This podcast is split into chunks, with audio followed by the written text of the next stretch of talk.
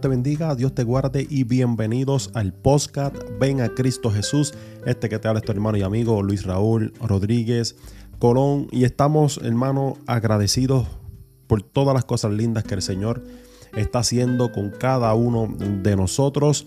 Empezamos este año en victoria, empezamos este año con nuestra mirada puesta en nuestro Señor Jesucristo. Así que saludamos a todos de manera especial. Le pido de favor, ¿verdad?, que compartan esta bendición y que también se suscriban en donde quiera que nos estén escuchando, sea en Anchor, sea en Spotify, sea en Apple Podcast, Google Podcast, en fin, en donde quiera que nos escuchen. Suscríbete al podcast Ven a Cristo Jesús para que cada vez que nosotros, ¿verdad?, subamos nuevos episodios, eh, no se pierda, ¿verdad?, y le llegue la notificación, no se pierda de las grandes bendiciones que el Señor tiene preparadas para cada uno de nosotros. Hoy vamos a estar hablando de un tema muy poderoso que se titula Brazos abiertos. Brazos abiertos. Así que comparte esta bendición algún familiar, algún amigo, porque sentimos en nuestro espíritu que va a ser de mucha edificación. Así que si hay alguno de ustedes que tienen una Biblia en su casa, busquen sus Biblias en Lucas capítulo 15, Lucas capítulo 15, el versículo 20. Lucas capítulo 15, versículo 20. Y la palabra lee el nombre del Padre, del Hijo y del Espíritu Santo. Amén. Entonces regresó a la casa de su padre cuando todavía estaba lejos. Su padre corrió hacia él lleno de amor y lo recibió con brazos y besos. Vuelvo a repetir. Entonces regresó a la casa de su padre. Cuando todavía estaba lejos, su padre corrió hacia él lleno de amor y lo recibió con brazos y besos. Que Dios añada bendición a esta hermosa y divina palabra. En la vida tomamos decisiones que en ocasiones no sabemos que van a perjudicar nuestra vida, que pueden perjudicar a nuestra familia. A veces el desenfoque nos hace poner toda nuestra atención en cosas que no nos convienen y al final nos hará un daño irremediable. También pasa que cuando tomamos decisiones bajo coraje, bajo el calentón de una discusión, ¿verdad? O bajo, bajo el, el furor de una discusión, cometemos el error de tomar decisiones bajo coraje. Hay algo que nosotros tenemos que entender y es que nosotros no podemos tomar decisiones bajo coraje. ¿Por qué? Porque cuando tomamos decisiones bajo coraje cometemos errores. Entonces el problema está que cuando nosotros cometemos esos errores no tenemos esas manos que nos levantan. No tenemos personas a nuestro alrededor que en vez de acusarnos nos ayuden a levantar. Eso es uno de los mayores problemas que estamos viviendo en el mundo. Y es que cada vez que nosotros cometemos un error, porque somos humanos y cometemos errores, cada vez que cometemos un error, eh, hay más eh, manos señalándonos, hay más manos juzgándonos que manos que nos ayuden a levantar. En vez de usar nuestras manos para levantar en ocasiones, las usamos para señalar. Y por causa de esos señalamientos, eh, de esas acusaciones, hay personas que sienten que no tienen solución para su vida. Hay personas que tienen una baja autoestima, ¿verdad? Porque vieron una mano que lo señalaba y lo juzgaba y no una mano, ¿verdad? Que, la, que los pudiera levantar. Pobre la causa, ¿verdad? De esas personas. ¿Por qué? Porque las personas eh, reflejan lo que ellos están viviendo. Me explico, cuando una persona te señala, cuando una persona te acusa, cuando una persona te juzga, Simplemente está sacando lo que esa persona tiene en su corazón. ¿Por qué? Porque la palabra dice que de la abundancia del corazón habla la boca. Por lo tanto, cuando nosotros cometemos errores, hay personas que nos van a señalar, pero tú no te tienes que preocupar por ese tipo de personas. ¿Por qué? Simplemente tienes que llevarlas en oración. Simplemente tienes que orar ante el Padre, ¿verdad? A favor de ellos. ¿Por qué? Porque lo que ellos demuestran, lo que ellos están viviendo, ¿verdad? Es algo, es una condición espiritual, una condición eh, que los obliga a, señalar a las personas y en vez de levantar. Entonces confunden lo que es la palabra evangelio. Evangelio significa buenas nuevas, ¿verdad? Nuevas noticias, buenas noticias de lo que nuestro Salvador hizo por cada uno de nosotros. Así que hay personas que eh, por causa de los señalamientos, no se sienten útiles o capaces de hacer algo en la vida. Hay personas que piensan que para servirle a Dios tienen que tener una, una preparación o ser una persona capaz, ¿verdad? De, de, hacer muchas cosas con muchos atributos para ser útiles en el Señor. Y nos equivocamos. Sienten que tienen que ser perfectos para acercarse a Dios. Y en, y en este podcast y a través de este episodio te vengo a decir que es todo lo contrario. Yo me acerco a Dios porque dependo de Él. Yo me acerco a Dios porque soy completamente imperfecto. Yo me acerco a Dios porque reconozco que sin Él nada puedo hacer. Yo me acerco a Dios porque soy sucio y necesito estar limpio. Yo me acerco a Dios porque Él es el único que puede restaurar aquello que yo destruí. Eh, hay un mal concepto de cómo nosotros tenemos que acercarnos a Dios. Eh, hay personas que piensan, ¿verdad? Porque como respetan a Dios, respetan a ese ser supremo, eh, piensan que para poder acercarnos a Él, nosotros tenemos que, que ser perfectos. Y es todo lo contrario. ¿Por qué? Porque la palabra dice que Jesús, Jesucristo nuestro Salvador, vino al mundo a salvar aquello que se había perdido vino al mundo no buscar a justos, sino a pecadores para el arrepentimiento. Por lo tanto, lo que me está queriendo decir las escrituras es que el Señor vino para los humanos, nosotros que somos imperfectos. En la tierra no hay nadie perfecto. Por lo tanto, el Señor viene a rescatar aquello que se había perdido. Y ese concepto de que nosotros tenemos que ser perfectos para llegar a una iglesia, que nosotros tenemos que ser perfectos para poder servirle al Señor, está erróneo. Eh, hay una, aunque en ese concepto hay una buena intención de agradarle al Señor, ¿por qué? Porque todo el mundo, ¿verdad?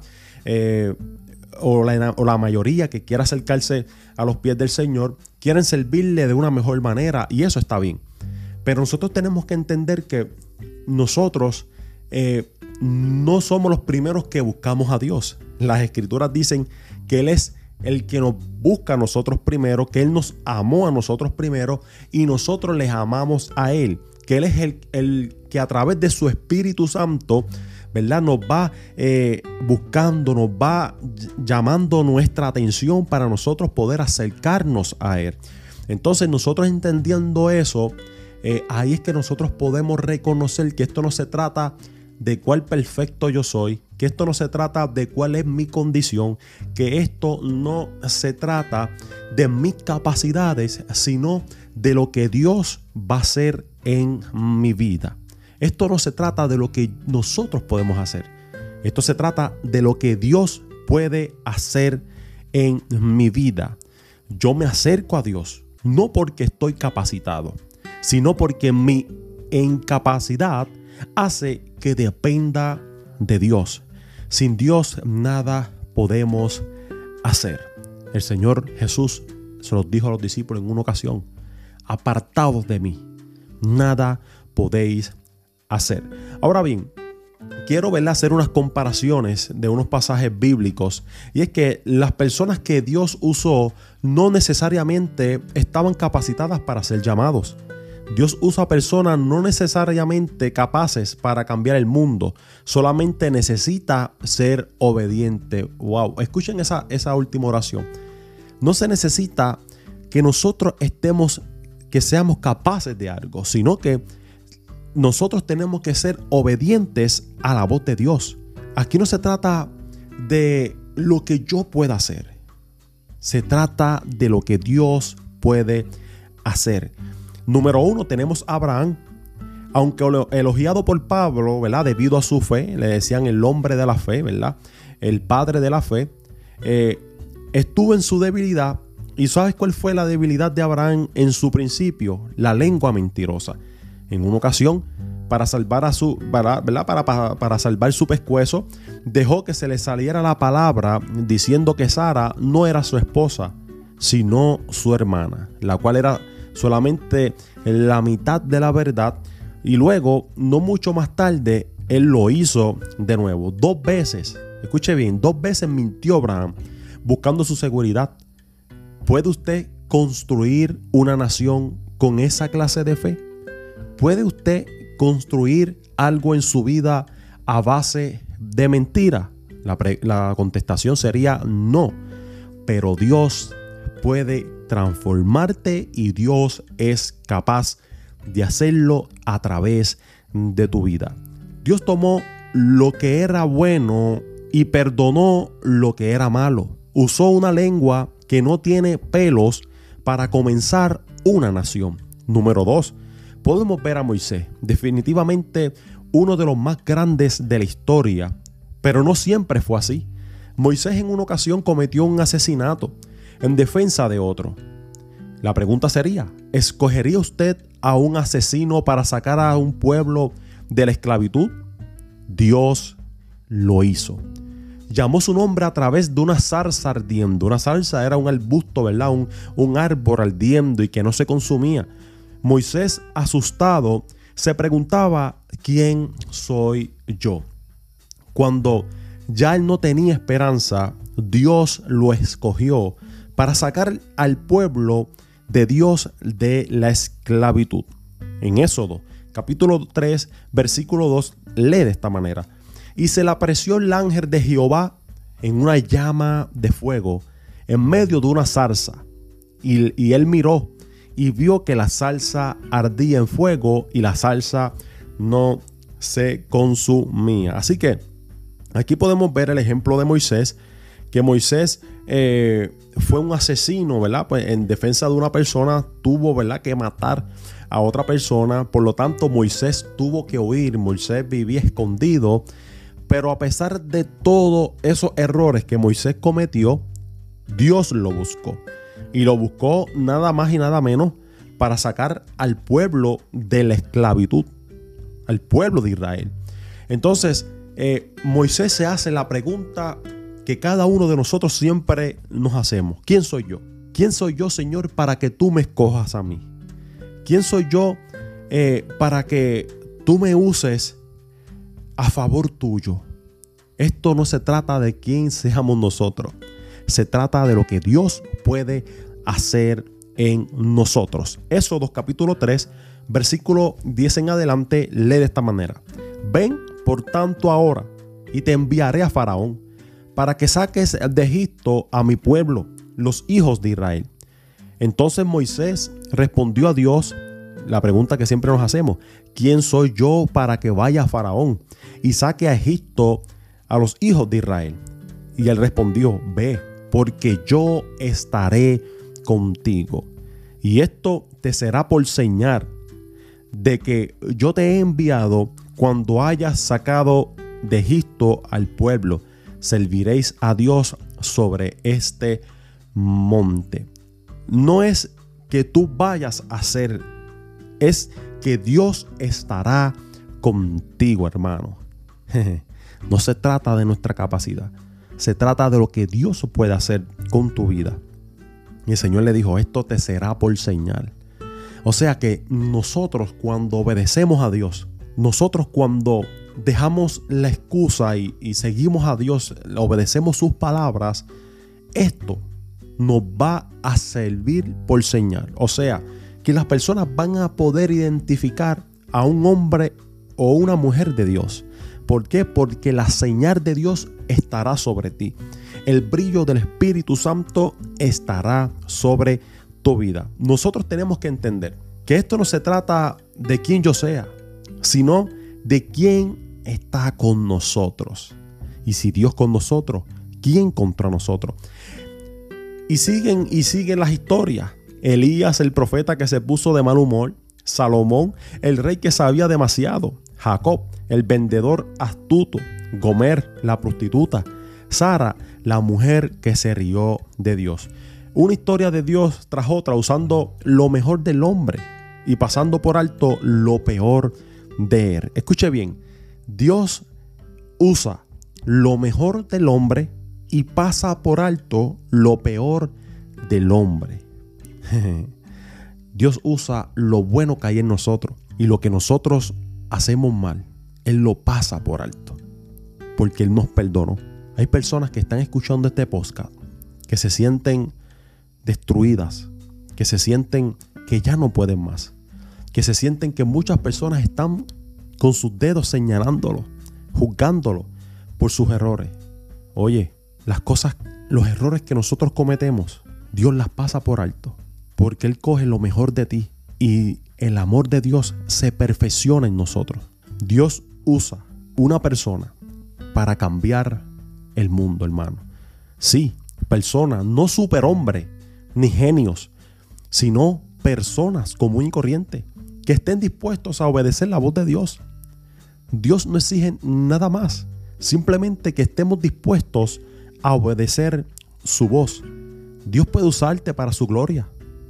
Lo que nosotros carecemos en perfección, Dios nos los da en amor. Escuche bien, lo que nosotros carecemos en perfección, Dios nos los da en amor. Aleluya. Jesús resumió la palabra de Dios y del amor de Dios con una parábola. Contó acerca de un joven que decidió que la vida en la hacienda de su padre era demasiado rutinaria para sus gustos. Así que con el dinero en abundancia de la que de la herencia, ¿verdad?, que recibió, se fue para encontrar la gran vida. Eh, esto fue un joven que vivía con su padre en una hacienda. Su padre era rico, su padre tenía muchos bienes, pero el joven se cansa de la rutina y va donde su padre y le dice a su padre, papá, yo necesito que tú me des la herencia en vida, yo necesito que tú me des la herencia, yo me voy de aquí, yo me voy de, de, de nuestra casa, me voy, me cansé de lo mismo. ¿Qué pudo llevar a este joven a tomar esta decisión? Bueno, son varios puntos que él, que él, pudo considerar. Una, no eh, apreciar lo que el padre le daba. Dos, poner su mirada afuera en las cosas que son temporeras, en las cosas que pasan fácilmente. Y, y eso pudo desviar la mirada del joven y por lo tanto se desenfoca del propósito para la cual él estaba destinado y va donde su padre y le pide sus bienes en vida. Le dice, Padre, yo necesito que tú me des la herencia porque yo me voy de aquí. Lo peor de todo esto es que cuando él toma esa decisión, lo que encontró en su lugar fueron vagabundos, amigos falsos y gente desempleada.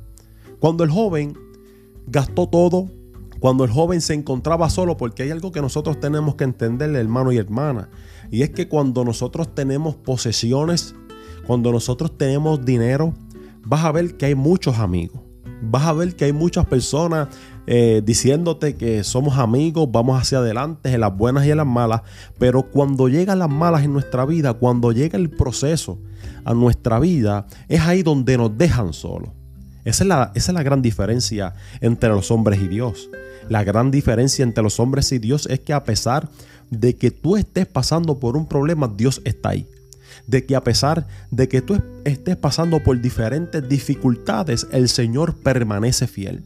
Aunque nosotros le seamos infieles, el Señor permanece fiel. El Salmo 50, eh, versículo 15 dice que en, que en tus días de angustia, que en tus días de tristezas, tú le invoques a Él y Él te salvará y tú le darás la gloria. Lo dice el Salmo 50, versículo 15. En otras palabras, el Señor te invita a que tú le invoques. ¿Qué es una invocación? Una invocación es una invitación que nosotros le hacemos a Dios, eh, que hacemos a Dios partícipe de nuestra vida. Hacemos a Dios que, Señor, eh, eh, estoy pasando por un proceso y el Señor te dice en el Salmo 50, mira, invócame, invítame yo estaré contigo. Si tú confías en mí, yo no te fallaré.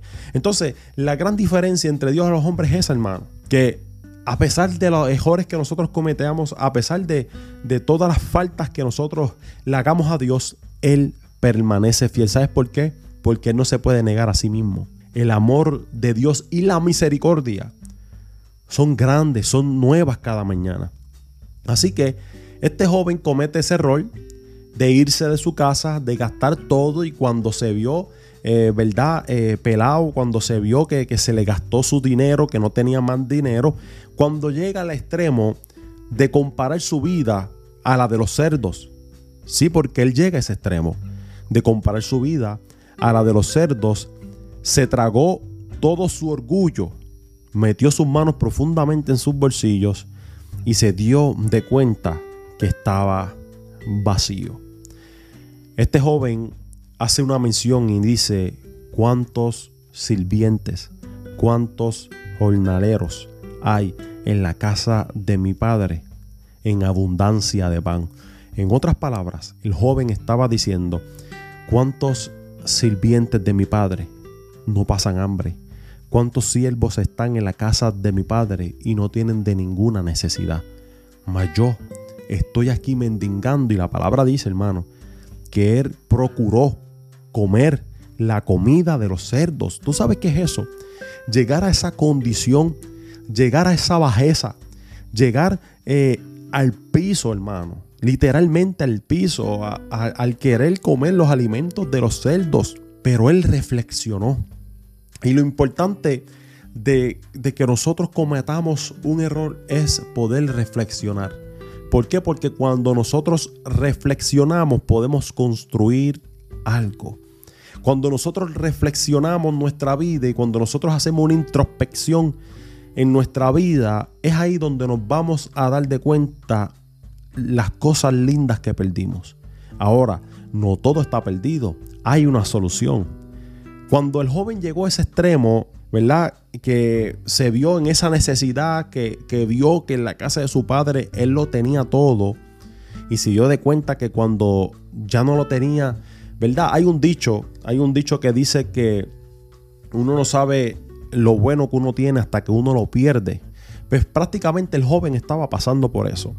Prácticamente el joven estaba eh, dándose de cuenta de que en la casa de su papá él no tenía necesidad de nada, que simplemente él desvió su mirada, que simplemente él se desenfoca y cuando nosotros nos desenfocamos no podemos ver con claridad lo que está frente a nosotros. Y eso fue lo que le pasó al joven. Ahora bien, nosotros aquí en este episodio, en el podcast Ven a Cristo Jesús, no estamos para señalarte, estamos para levantarte. Hay una gran diferencia eh, entre los amigos del mundo y los hijos de Dios. Y es que los del mundo te señalan, los hijos de Dios con la mano que te pueden señalar, te ayudan a levantar. Aleluya. Y ese es el evangelio de Jesucristo. El levantar a aquel que se cayó. ¿Sabes por qué? Porque cuando nosotros, cuando yo estuve en esa condición, cuando yo fui un hijo pródigo, cuando yo estaba en la condición más desastrosa de mi vida, ahí estuvo el Señor. Ahí el Señor me levantó. Ahí el Señor tuvo misericordia para conmigo yo tengo que tener la misma misericordia para con las personas. Porque el Dios lo hizo conmigo, así que lo puedes hacer contigo. Olvídate de las personas que te están señalando. Olvídate de las personas que te están juzgando. Dios no te juzga. Dios te restaura. Dios te salva. Gloria al Señor. Pero el joven analiza y se da de cuenta de las cosas positivas que perdió en la casa de su padre y las cosas negativas que consiguió en el mundo. Entonces, ¿qué fue lo que llevó al joven a reflexionar. ¿Por qué? Porque él comienza un largo viaje hacia su casa de vuelta. Él dice, no, no, espérate, yo tengo que volver allá, yo tengo que volver a mi casa. Cuando se, ¿verdad? Cuando se, se vio en extrema necesidad, entonces volvió en sí, dice la palabra. O sea, que volvió a enfocar su mirada ya que se dio de cuenta que estaba desenfocado, hermanos.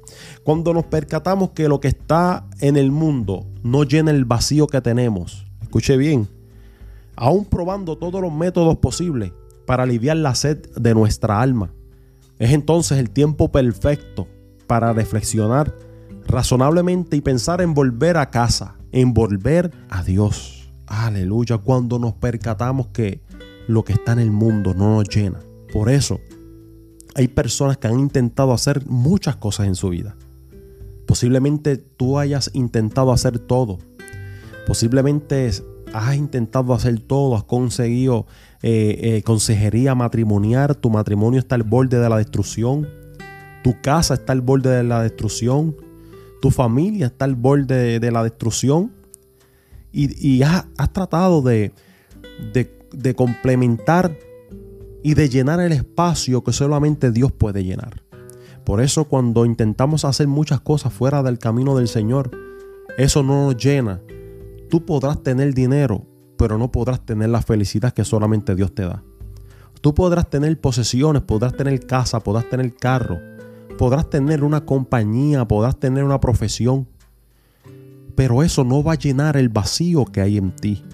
Tienes que dar al blanco, el blanco se llama Jesucristo.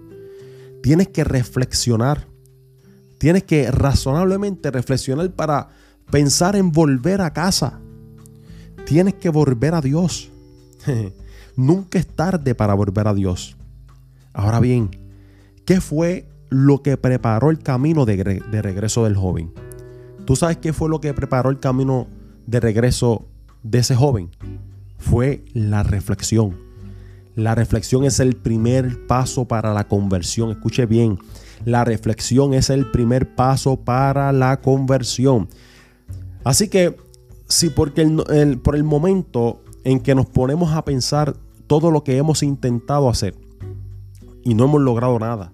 Es ahí donde tenemos que volver en sí y decir, Padre, te necesito. ¿Cuál fue la decisión que tomó el hijo?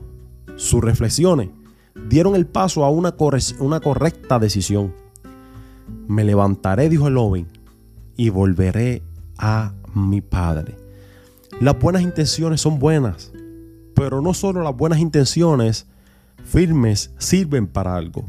No basta con un lo intentaré, sino en accionar eso que nosotros hablamos. No nos sirve de nada, Se ha dicho que el infierno está lleno de personas con buenas intenciones, pero sin acciones. Que tu intención de levantarte, que tu intención de levantarte del suelo, que tu intención de volver a los caminos de Dios, o tu intención de por primera vez ir a los caminos del Señor, los conviertas en acción. El hijo pródigo se levantó y fue a su padre.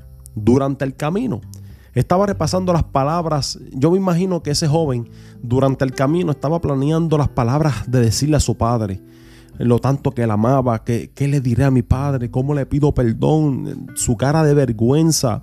Yo me imagino que él caminaba eh, cabizbajo, con hambre, lleno de sed su ropa sucia, es sin calzado. Aleluya. Pero las palabras de disculpa del muchacho fueron rápidamente apagadas por las palabras del perdón del Padre. ¿Sabes qué? Que muchas veces las palabras de disculpas de nosotros, Dios las apaga con un perdón, con te perdono hijo, pero vuelve a casa. El cuerpo fatigado del muchacho cayó sobre los brazos abiertos de su padre. Oh, gloria al Señor. ¿Sabes lo más que me gusta de esta historia? Es que cuando el joven está volviendo a su casa, pensando qué decirle a su papá, cuando el joven va camino a donde su padre, ¿sabes qué pasó? Que en vez del niño correr a su padre, el padre corrió hacia el niño. ¿Sabes por qué? porque el padre nunca perdió la esperanza de que su hijo volviera a casa. Estamos predicando bajo el tema brazos abiertos. Y cuando el niño se iba acercando, su padre corrió hacia él con los brazos abiertos y abrazó a su hijo. Gloria al Señor. Lo mismo que Dios hace con cada uno de nosotros. que antes de nosotros correr a, Él, Él corre a nosotros y nos abraza en cualquier condición en que nosotros estemos. Los mismos brazos abiertos que le dieron la bienvenida a Abraham, a Moisés, a Sara, a Raab la ramera, al ladrón de la cruz y a nosotros. Nada de dedos acusadores, nada de puños cerrados, nada de yo te lo dije. Ninguna de esas acciones hizo el Padre solo, sino que lo perdonó. Nada de brazos cruzados, nada de ojos penetrantes o labios apretados. no solo los brazos abiertos, dulces, aleluya, esos brazos abiertos que el Señor hoy tiene para abrazarte. Esos brazos abiertos. Usted sabe que el Señor Jesús, Jesucristo, el que nos salvó, el que nos dio la salvación poderosa, murió en la cruz del Calvario con los brazos abiertos. ¿Sabes por qué? Para abrazar al mundo. Aleluya. Y todavía el Señor resucitando al tercer día. Ahora mismo está en la gloria de su Padre, allá en el cielo. Está con los brazos abiertos esperándote. si alguna vez usted se ha preguntado cómo Dios puede usarlo para hacer una diferencia en este mundo, solo mire estos hombres de los que le hablé, que han sido usados por Dios y anímese. Vamos, vamos hacia adelante, levántate en el nombre de Jesús. No mires hacia atrás. Lo que pasó pasó, ya no lo que pasó ya no puedes cambiar lo que pasó. Ahora sí puedes cambiar tu futuro cuando pones tu confianza en el Señor. Mire el perdón de los brazos abiertos y anímese. Y a propósito, nunca esos brazos abiertos fueron tan abiertos como lo fueron en la cruz del Calvario de nuestro Señor Jesucristo. Un brazo extendido hacia atrás en la historia y el otro alcanzando su futuro. Un brazo borrando tu pasado y el otro construyendo tu futuro. Vuelvo a repetir, el Señor está con los brazos abiertos. Un brazo borrando tu pasado, porque la palabra dice que cuando tú le pides perdón al Señor, el Señor te perdona y tus pecados son lanzados al mar y jamás el Señor se acuerda de ello. Un brazo, acuérdate de esto, un brazo está borrando tu pasado y el otro está construyendo tu futuro. Un abrazo de perdón ofrecido a cualquiera que viene a Él. Como una gallina abraza a sus polluelos. Como un padre recibe a los suyos. Como un redentor redimiendo el mundo, con razón le llaman el Salvador. Brazos abiertos. Dios les bendiga, Dios les guarde. Espero que esta palabra haya sido de mucha bendición para su vida, de mucha edificación. Comparte esta bendición con un hermano, con un amigo. Ayúdanos a evangelizar Puedes compartirlo a través de Messenger, a través de WhatsApp, a través de mensajería, a través de limbos. Comparte esta bendición, que esta palabra llegue hasta el fin del mundo y que todos sepan que el Señor está con los brazos abiertos. Este fue un episodio más del podcast Ven a Cristo Jesús. Dios les bendiga y Dios les guarde. Hasta la próxima.